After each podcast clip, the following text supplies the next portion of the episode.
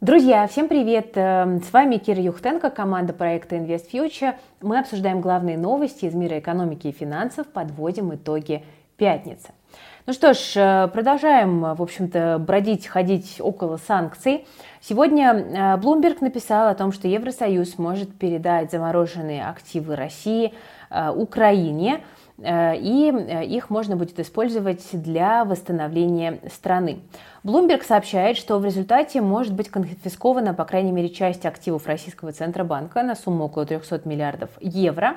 Ну, правда, интересно, что администрация Джо Байдена выразила опасение, что после такого прецедента Центробанки других стран могут воздержаться от размещения своих активов в США. И, насколько мне известно, такие тенденции уже происходят. Потому что, ну, если ты понимаешь, что твои активы могут конфисковать по причине э, политических э, вопросов, да, политических конфликтов, ну, в общем-то, ты, наверное, подумаешь, стоит ли их э, в этой стране, в этой валюте размещать. Ну, так или иначе, предложения о том, что делать с российскими активами, звучат уже достаточно давно замороженными. Например, глава Минфина США сообщала, что передать Украине активы нужно. В Евросоюзе считают, что активы нужно будет удерживать до тех пор, пока Россия сама не начнет Украину восстанавливать. Это официальная позиция. Но как бы вот опять же на тот момент, когда эти заявления делались, о конфискации речи не шло, только лишь о заморозке. Но так или иначе, да, мы понимаем, что сейчас некий тренд вырисовывается, активы хотят передать украинской стране, но это может быть довольно рискованно для Запада, как говорится, коллективного, и это будет вызывать довольно большое количество споров. Э, чем серьезнее будет усугубляться конфликт, кажется, тем больше условий все-таки будет для того, чтобы конфискация активов, уже непосредственно конфискация, произошла. Пока, обратите внимание, этого не было. То есть фактически под замороженные активы э, ЦБ ранее выдавал деньги там, тому же Минфину, и конфискация активов э, сделает эти деньги просто фактически напечатанными. Это очень важная как бы смена фокуса. И э, кажется, что Россия в этой ситуации э, будет, и это логично да, для ее страны, все больше раздувать тему того, что это как бы грабеж, да, и как раз подогревать вот эти негативные последствия, если такое решение будет принято. Потому что если Россия об этом не будет говорить, то мир эту конфискацию может просто не заметить. А вопрос действительно очень сложный, спорный и фактически, насколько мне известно, не имеющий Э, исторических э, прецедентов. Но, в общем-то, э, там были оценки о том, что восстановление инфраструктуры страны обойдется примерно в 750 миллиардов долларов, поэтому на эти деньги, конечно, украинская страна будет активно претендовать во всех странах, где российские активы заморожены. Да, вот еще раз речь идет о 300 миллиардах долларов замороженных российских активов на данный момент. Кроме того, Евросоюз рассматривает возможность конфисковать активы, находящихся под санкциями физических и юридических лиц на 17,5 миллиардов евро. Эта мера кажется на самом деле более вероятной, чем передача резервов. На данный момент э, речи о конфискации активов у физических лиц, которые не находятся под санкциями, например, у розничных инвесторов, насколько я могу понять, не ведется. И для нас с вами это момент позитивный, но с другой стороны все эти истории с заморозками нервы нам, конечно же, потрепали, потому что вот буквально только, только что вышла новость о том, что, например, СПБ биржа заблокирует часть бумаг, по которым и так нет торгов, с 4 ноября на неторговые разделы субсчетов э, депо переводится значит, 45 наименований иностранных ценных бумаг, которые учитываются в НРД. Среди них, например, Adidas, Deutsche Bank, Volkswagen, Puma и, к примеру, расписки АФК-системы. Но СПБ Банк говорит, что эта э, операция позволит как раз-таки получить лицензию, там, подтвердить все нюансы технические и получить лицензию на разморозку. Но лицензии пока нет, а активы замороженные. В общем, это все, конечно, неприятно. Сейчас перейдем к следующим новостям, но сначала расскажу вам про инструмент, который точно не подлежит заморозке. Речь идет об э, инвестициях в российский малый бизнес. Это информация от партнеров нашего выпуска. Друзья, реально ли получать доход с инвестиций в российский малый бизнес? Да, если речь идет о краудлендинге. Этот финансовый инструмент появился в России в 2020 году. Он помогает предпринимателям брать кредиты у частных инвесторов через технологических посредников, платформы, которые сопровождают сделки, которые распределяют инвестиции и возвращают долги. Работает эта система почти так же, как рынок облигаций. Ну, например, JetLand предлагает бизнесу быстрые и короткие кредиты на покупку оборудования и покрытие кассовых разрывов. Клиентам компании не нужно готовить деньги на обслуживание банковского долга. Инвестиционная платформа работает официально. В 2020 году компания вступила в реестр ЦБ и стала одним из первых краудлендинг-операторов в России. JetLand предлагает интересные условия не только бизнесу, но и инвесторам. Мне за последний год удалось получить доходность выше 18,5%, вложившись в бизнес 224 малых и средних предпринимателей. По заявлениям JetLand прибыль может достигать 19-20%. На платформе небольшой процент невыплаченных займов и банкротств. Дефолтность за все время работы JetLand 1,6%, даже чуть ниже. Ну а новичкам предлагают работать в более безопасном режиме автоинвестирования. Благодаря нему можно гибко настроить уровень риска, сроки, инвестиций и диверсификацию портфеля. Инвестиции в краудлендинг позволяют получать э, нам с вами доходность выше депозита и облигаций и могут стать интересным инструментом для диверсификации портфеля. Друзья, оцените этот инвестиционный инструмент лично по ссылке в описании к этому видео. По нашей ссылке, кстати, можно получить 7% к общей доходности от первой суммы пополнения портфеля сроком на 3 месяца. И с этим бонусом вы можете претендовать на доходность до 26% годовых. Друзья, хотелось бы уйти подальше от темы санкций, но не получается. Тут у нас есть новые договоренности от стран Большой Семерки, G7.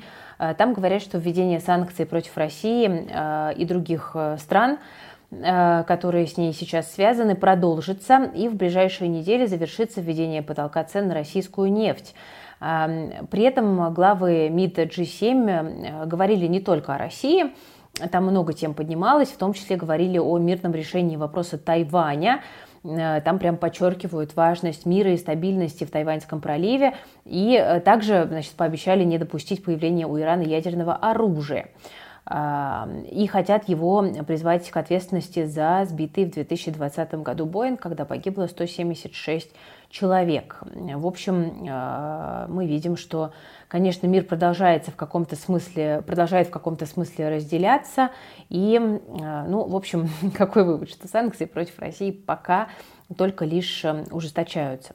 Вообще, кстати, в 2022 году, конечно, в прессе в фокусе внимания был именно конфликт на востоке Европы, но справедливости ради он не единственный. Вот сможем вывести, я думаю, на экран карту, где а, у нас показываются а, страны, которые находятся в состоянии вооруженных конфликтов. Это данные World Population Review.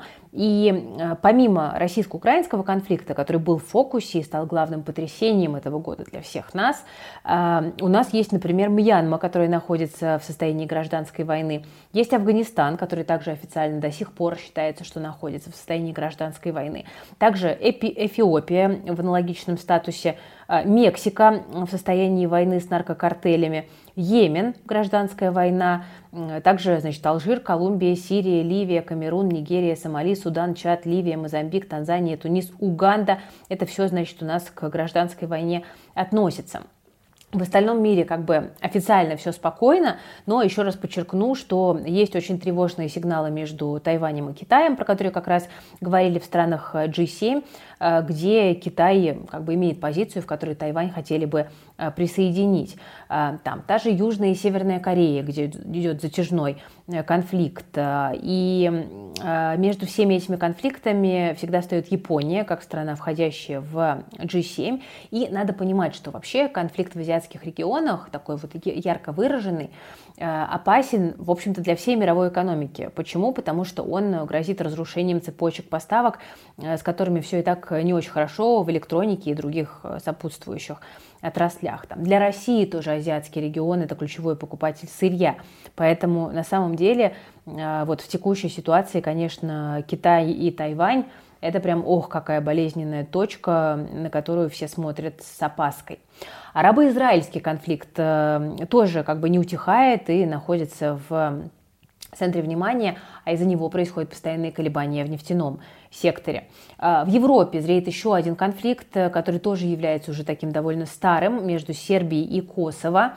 А, страны снова, вот после вступления в силу запрета косовских властей на использование автомобильных номеров, выданных в Сербии, снова оказались в таком взрывоопасном а, состоянии. Сербская армия приведена в повышенную боеготовность. Ну и, в общем, все это как бы так довольно интересно. Есть еще конфликт на киргизско-таджикской границе, например, который постоянно тоже вспыхивает на приграничных территориях. В этом году конфликт был самым масштабным и кровопролитным за всю историю киргиза, простите, таджикских конфликтов на границе. Что-то мне плохо с фикцией, э, там, с уйгурами, кстати, я тоже тут на днях, конечно, дала маху, но простите мне мою э, такую необразованность. Главное, что смысл вроде как получается донести. Это я все к чему? К тому, что миру, конечно, сейчас очень неспокойно, и не просто так G7 делает на этом э, большой, большой фокус. Пойдемте дальше, хватит уже о санкциях. Ну, хотя как хватит? Да не получается. Такие все равно около санкционные темы у нас плавают. Значит, э, тут у нас э, в паблике Код Дурова написали, что в России может пройти новая волна блокировки VPN-сервисов. Это уже не санкции, а контрсанкции, но все равно рядышком. И при этом в дальнейшем предоставление VPN-сервисов может стать государственной услугой. Это кажется очень э, милым предположением. Ну вот вы пишите в комментариях, стали бы вы пользоваться государственным VPN-сервисом и чувствовали бы вы себя при этом защищенно или все-таки нет. Идем дальше. Немного позитива. Правда, он тоже, уж извините, около санкционный. Позитив в том, что криптобиржа Bybit после каких-то долгих разговоров все-таки отказалась вводить санкции против российских э, пользователей. Ну и, в общем-то, это скорее, скорее исключение, чем правило среди многих криптоплощадок, но прецедент довольно любопытный. Дальше. Э, следующая новость, на которой хотела бы я сделать акцент, она пока еще не новость, но скорее э, предложение. В Госдуму э, российскую внесен законопроект, который предлагает отменить уплату НДФЛ при продаже жилья независимо от срока владения. Сейчас дело обстоит так. Продать жилье без налога можно через три года, если было получено по наследству или в подарок от близкого родственника, или в случае приватизации. Ну а в остальных случаях минимальный срок владения жильем – это 5 лет. То есть если вы продаете раньше, вам приходится платить 13% от стоимости квартиры э, или 13% от э, доходов, полученных при э, перепродаже. Ну, в общем-то, многие покупали квартиры на стадии котлована, либо сразу после сдачи дома в эксплуатацию, и это могло принести 35-50% дохода, но спрос со стороны таких инвесторов подогревал рынок и разгонял цену, и поэтому, по крайней мере, официально и ввели налог как такую некую заградительную меру. Но сейчас на рынке ситуация несколько иная, потому что спрос на новостройки упал на 30-40%, как сейчас отмечается. Он, кстати, постепенно восстанавливается, если смотреть данные месяц к месяцу, но в годовой динамике разрыв доходит до 45%. А отмена НДФЛ здесь э, стимулирует рост продаж. Кроме того, это повысит прозрачность и безопасность сделок. Разница суммы, которая указана в договоре, и фактической ценой продажи часто сейчас просто доплачивается покупателям дополнительно. Это, соответственно, может измениться. Но на самом деле многие эксперты говорят, что этот законопроект застройщикам-то поможет, но при этом не сделает жилье доступнее для покупателей. А вот люди, которые занимаются покупкой и продажей жилья именно как бизнесом, смогут получить э, схемы ухода от налогов. То есть в каком-то смысле это как бы делает спекуляцию на недвижимости э, более э, простой и доходной.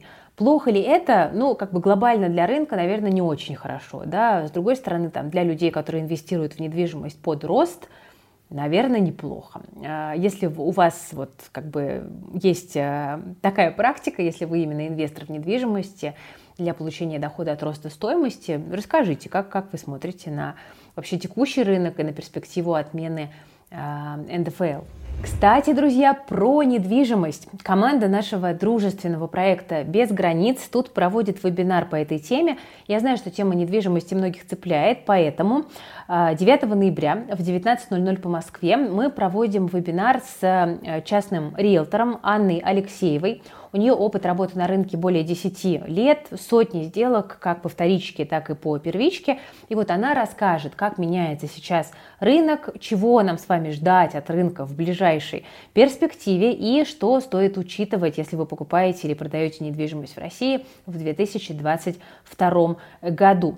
А, будем говорить о том, как избежать проблем при сделках сейчас, стоит ли сейчас продавать недвижимость и как сделать это максимально выгодно, на что обращать внимание покупателю и как договориться о скидке. Эти и многие другие практические моменты мы обсудим на вебинаре 9 ноября. И, как всегда, полезные чек-листы э, для посетителей вебинара и все подробные инструкции у нас идут в комплекте. Мы вам их присылаем, поэтому вы не просто там послушаете и забудете, вы сможете возвращаться постоянно к этим образовательным материалам, которые максимально актуальны, полезны и удобны в использовании.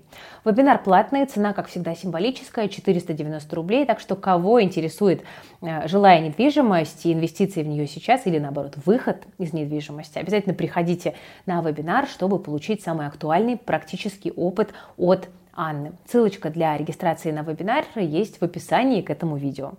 Ну, а я на этом прекрасном моменте, пожалуй, буду с вами прощаться. Надеюсь, что было интересно. Ставьте лайк, подписывайтесь на канал, жмите на колокольчик. С вами была Кира Юхтенко и команда проекта Invest Future. Берегите себя и свои деньги.